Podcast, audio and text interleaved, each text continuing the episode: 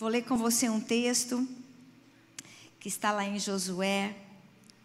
Quando a gente começa a, a percorrer as páginas da Bíblia e conhecer as histórias da Bíblia, é difícil você escolher um personagem, sim ou não? É difícil. E eu acho que esse é um dos meus top 10. Josué. Vamos ler? Depois da morte de Moisés, servo do Senhor, disse o Senhor a Josué, filho de Num, auxiliar de Moisés: Meu servo Moisés está morto.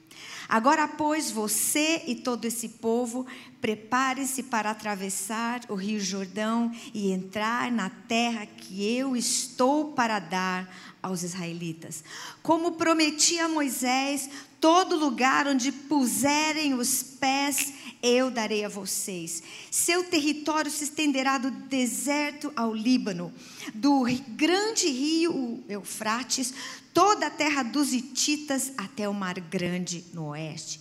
Ninguém conseguirá resistir você todos os dias da sua vida. Assim como estive com Moisés, estarei com você. Nunca o deixarei. Emanuel, Deus conosco.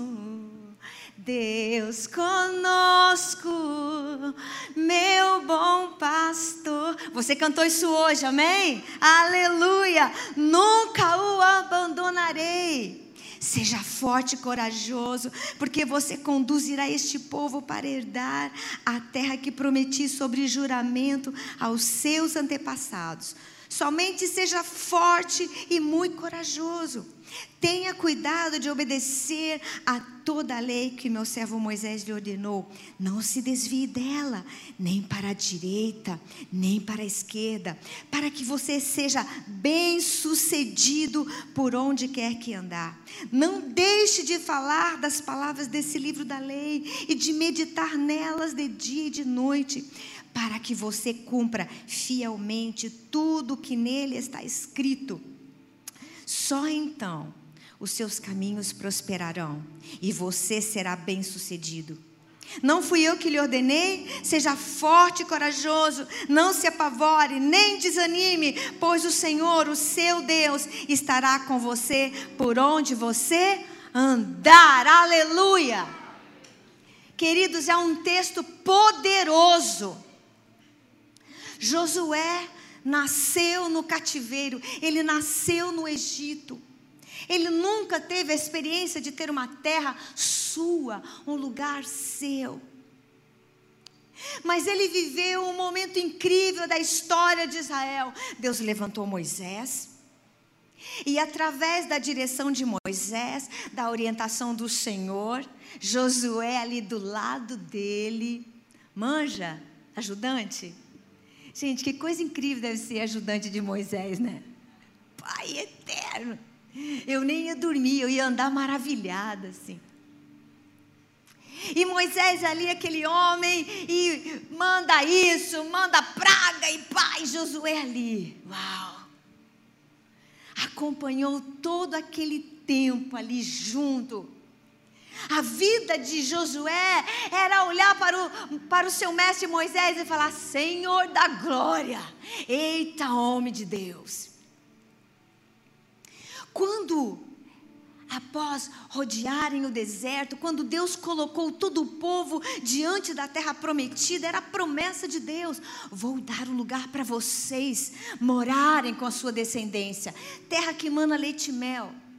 A primeira vez que Josué chegou ali com Moisés, não deu certo. O povo não quis entrar. Os espias que foram com eles falaram: não, é isso, é aquilo, é muito problema, muita dificuldade. Eles não entraram. Só Josué e Caleb ficaram firmes e acreditaram na promessa de Deus. 40 anos depois. Se você tem 40 anos, pensa, quantos anos você tem? 40 anos. Eu tenho 40 e mais. É um pouquinho mais que eu. 40 anos depois estava lá Josué. Toda aquela geração da idade dele não pôde presenciar este momento que ele estava vivendo. Somente Josué e Caleb. Todos os outros morreram no deserto, porque eles não acreditaram na promessa de Deus, não tiveram fé suficiente para herdar essa herança. E de repente estava ali Josué. Eu dei um pano de fundo para você se colocar ali naquela história. Porque quando a gente lê a história, a gente não se coloca às vezes no lugar do personagem. Imagina você agora, diante de uma grande responsabilidade diante de uma grande tarefa, eu estaria morrendo de medo. Eu estaria cheia de dúvidas. Eu estaria falando: ai Deus, manda o Pedro, manda o Paulo, manda-nos ah, Maria Clara. Eu não. Mas Deus olhou para ele e falou: Josué, Sabe, queridos, deixa eu falar para você uma coisa. Todas as vezes que você estiver numa situação difícil, quando você se colocar diante do Senhor e falar: "Deus, me ajuda", ele vem. Porque ele é o quê? Emanuel. Nós vamos sair daqui hoje crendo nisso. Amém? Ele é o Deus conosco. Ele é o nosso bom pastor, nada vai nos faltar. Toda vez que você prostrar o seu rosto em terra, Deus vem. Aleluia. Mas sabe, era um novo ciclo na vida daquele homem. Era uma nova etapa que ele tinha que transpor. E Deus já começa falando com ele: Josué, meu servo Moisés é morto. Queridos, quantas coisas aconteceram de dois anos para trás? Quantas pessoas partiram? Quantos projetos morreram? Quantos sonhos morreram? E Deus precisa levantar uma geração agora de homens e mulheres que estão preparados para cruzar esse rio e dizer: tudo bem, morreu, mas agora é a minha vez de tomar posse da herança do Senhor. Talvez Josué estava vivendo no passado e falando: olha, agora? O que, que eu vou fazer? Estou sem meu, meu grande líder, estou sem a minha referência. Talvez você está vivendo dias difíceis e você só consegue olhar para o passado, só consegue olhar para situações difíceis e o problema, saiba de uma coisa, assim como Deus foi com Josué, Deus é contigo e eu quero convidar você para uma transição na sua vida hoje. Transiciona, meu querido. Aleluia. Sim, Deus. Aleluia. Era um momento de transição. Você já teve um momento de transição na sua vida? Já? Nós já tivemos momentos de transição difíceis. Uma delas foi quando a gente namorava, né, marido? Faz tempo, não. Gente, semana que vem eu vou completar 40 anos de casado.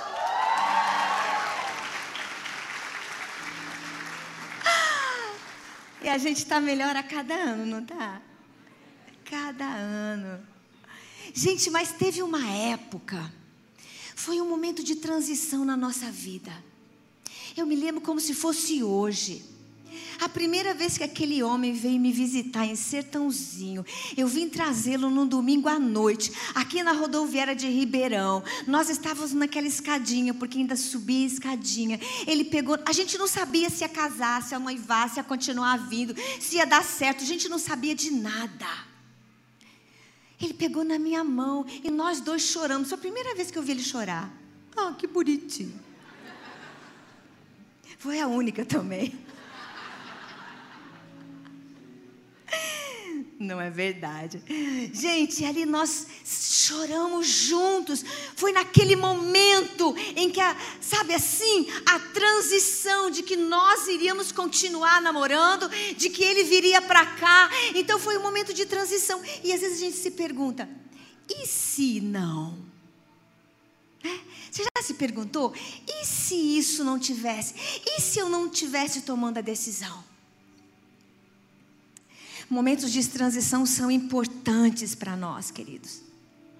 cada momento de transição que você faz, debaixo de uma orientação de Deus, debaixo de uma ordem do Senhor, debaixo da direção da palavra do Senhor, são momentos que vão levar você ao seu destino em Deus, à sua terra prometida. Cada momento de transição na sua vida, Deus tem uma nova capa para você. E é isso que Deus falou comigo no começo do ano. José, Deus tinha um grande projeto de vida para José.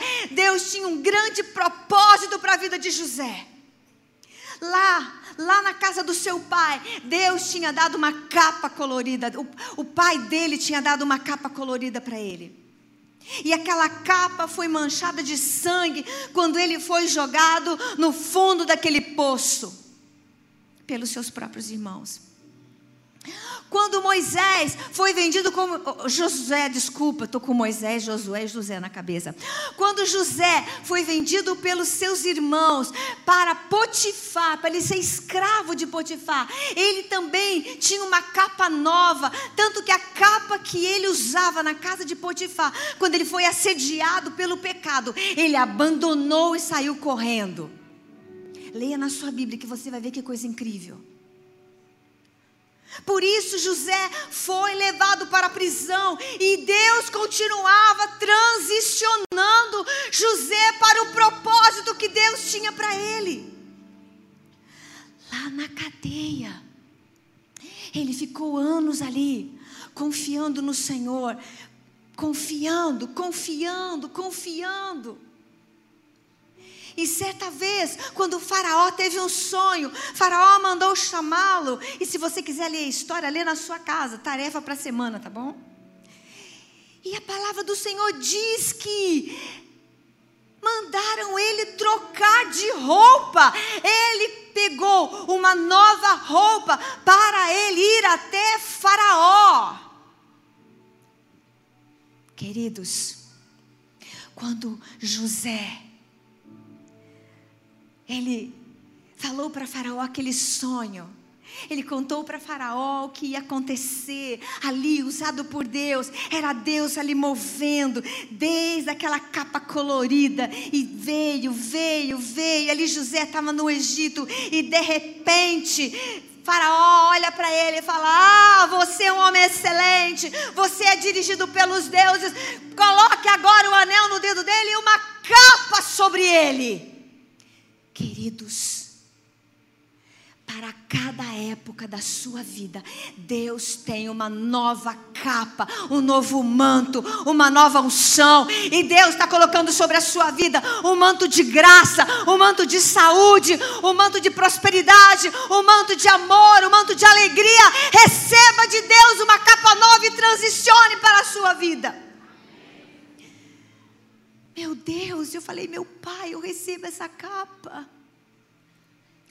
Não por causa daquilo que eu sou, mas porque Deus tem um propósito na sua vida. Você acredita nisso?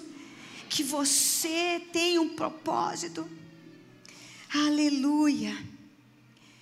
E Deus fez promessas para Josué. Você acredita que Deus tem promessa para a sua vida? Levante sua mão. Pai, nessa manhã nós já declaramos que todas as promessas se cumprirão sobre nós. Nós nos rendemos à tua vontade, Pai.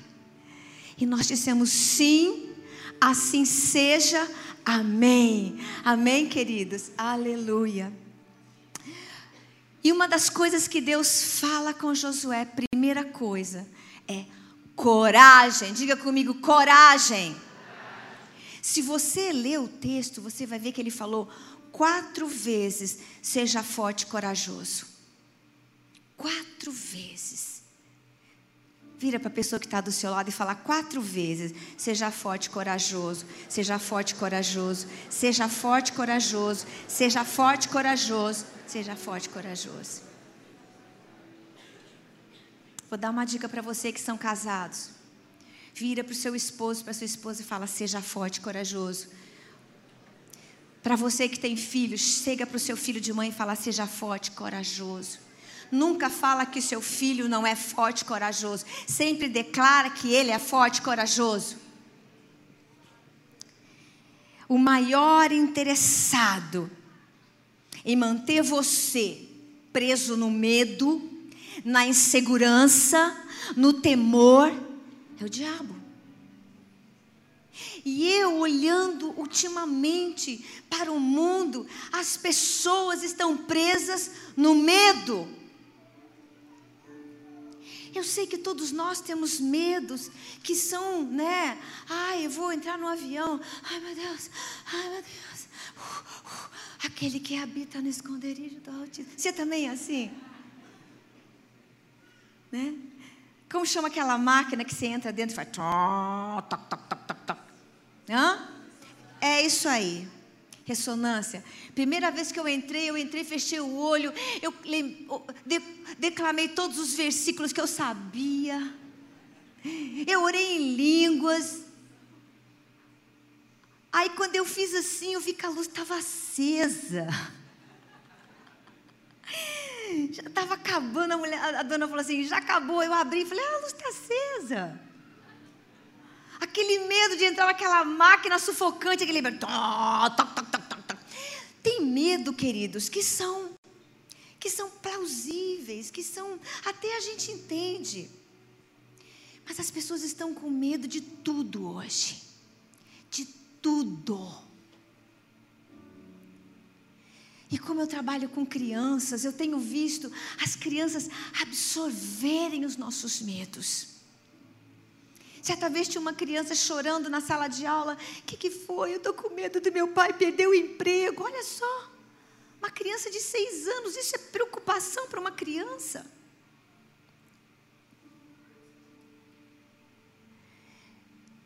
O que você tem medo hoje? Qual é o seu maior medo? O medo que você carrega dentro de você é um medo que te aprisiona. É um medo que te faz ficar paralisado. estou falando de, de minhas experiências, tá? Não é a sua. Eu tomei um remédio uma vez que me fez tão mal, eu fui parar no hospital e a mulher pôs eletro e pôs não sei o quê, e pôs remedinho debaixo da língua. Eu estava tendo um princípio de infarto, era o remédio. Eu sei que era o remédio, depois eu falei, ah, é o remédio. Eu falei, agora que você me fala, né? Passei mal de noite. Então, todo remédio que eu vou tomar de noite, eu fico, Senhor Jesus, Senhor Jesus. Mas como eu faço isso? Eu pego, eu oro, eu olho, eu engulo, eu fico lá clamando a Jesus. Mas eu tenho que vencer esse medo. Vocês concordam que você precisa vencer muitos medos que estão dentro de você? Medo, medo de ficar desempregado, medo de ficar solteiro.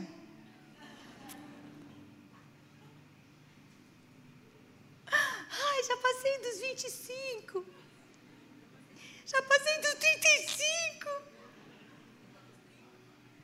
Deixa eu te falar uma coisa para você que tem medo de ficar solteiro. Antes só do que mal casado. Antes só do que mal casado. Esse é um provérbio bom, solteiros e solteiras. Mas eu estou falando de um medo que nos aprisiona, o medo que impede a gente de prosseguir, o medo que impede a gente de tomar uma decisão. Ai, eu vou cortar o cabelo. Ai, que medo de cortar o cabelo. O cabelo cresce, filha.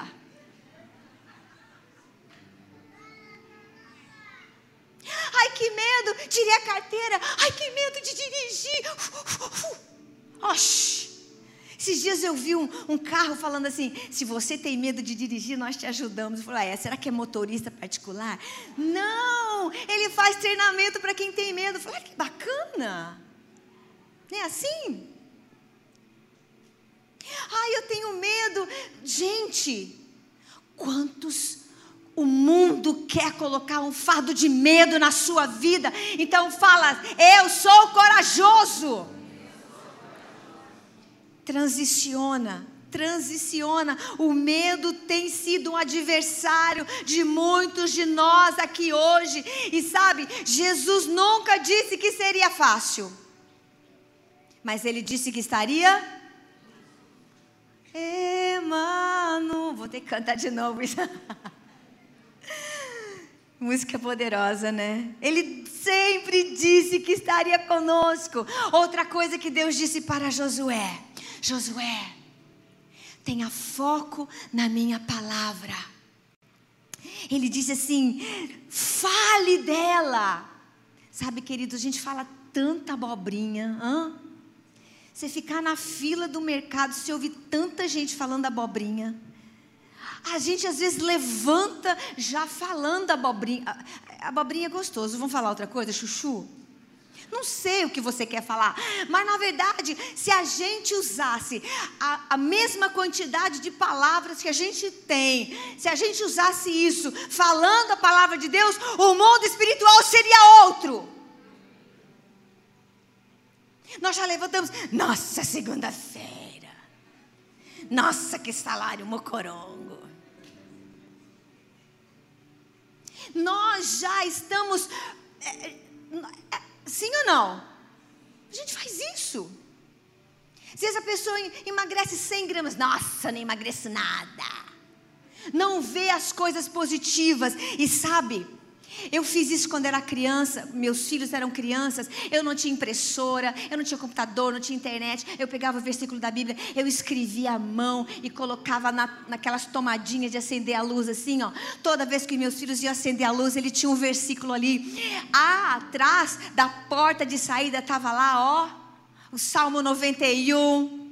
Eu já contei para você aqui, né? Na frente da privada tinha assim o versículo inteiro, o capítulo inteiro eu colocava lá. Eles ficavam sentados, o que eles iam fazer? Eles iam ler a Bíblia.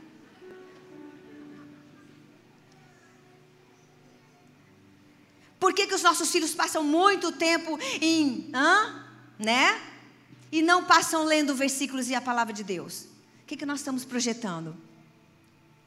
Ai, Maristela, mas tem versículo para tudo, tem versículo para tudo. E eu vou repetir aqui. Certa vez nós tínhamos, nós temos aqui na igreja uma mulher que teve três abortos espontâneos e o médico falou: "Você não pode ter filho, seu útero não suporta". E ela engravidou de novo. E eu falei: "Meu Deus, me dá um versículo para essa mulher". E tem o um versículo: Nunca mais terá filhos de poucos dias.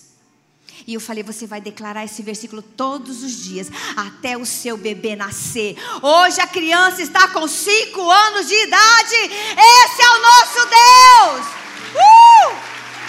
Aleluia! Aleluia! Gente, tem versículo, tem versículo é, para saúde. Olha só, eu vou ler um de saúde para você. Prestem culto ao Senhor, o Deus de vocês, e Ele os abençoará, dando a vocês alimento e água. Tirarei a doença do meio de vocês, aleluia. Esse é o versículo que eu leio. Tira a doença, Pai do meu meio, tira a doença. Você pega versículos e fala, medita, declara a palavra de Deus na sua vida. Seja forte e corajoso. E sabe o que Deus fez? Você leu lá comigo. Olha, ele falou assim: Olha, Josué, a promessa não é só para você. A promessa é para você e para os seus suas gerações, para os seus filhos, seus netos. Josué ia ter luta? Ia. Ele ia ter que lutar? Ia. Mas Deus estava com ele aonde ele fosse. O anjo do Senhor se mostrou várias vezes na presença de Josué. Josué conseguiu conquistar toda a herança que Deus tem para ele. E a palavra diz assim: de todas as promessas que o Senhor fez para mim, todas se cumpriram. Aleluia. Diga comigo: todas as promessas de Deus para minha vida se cumprirão.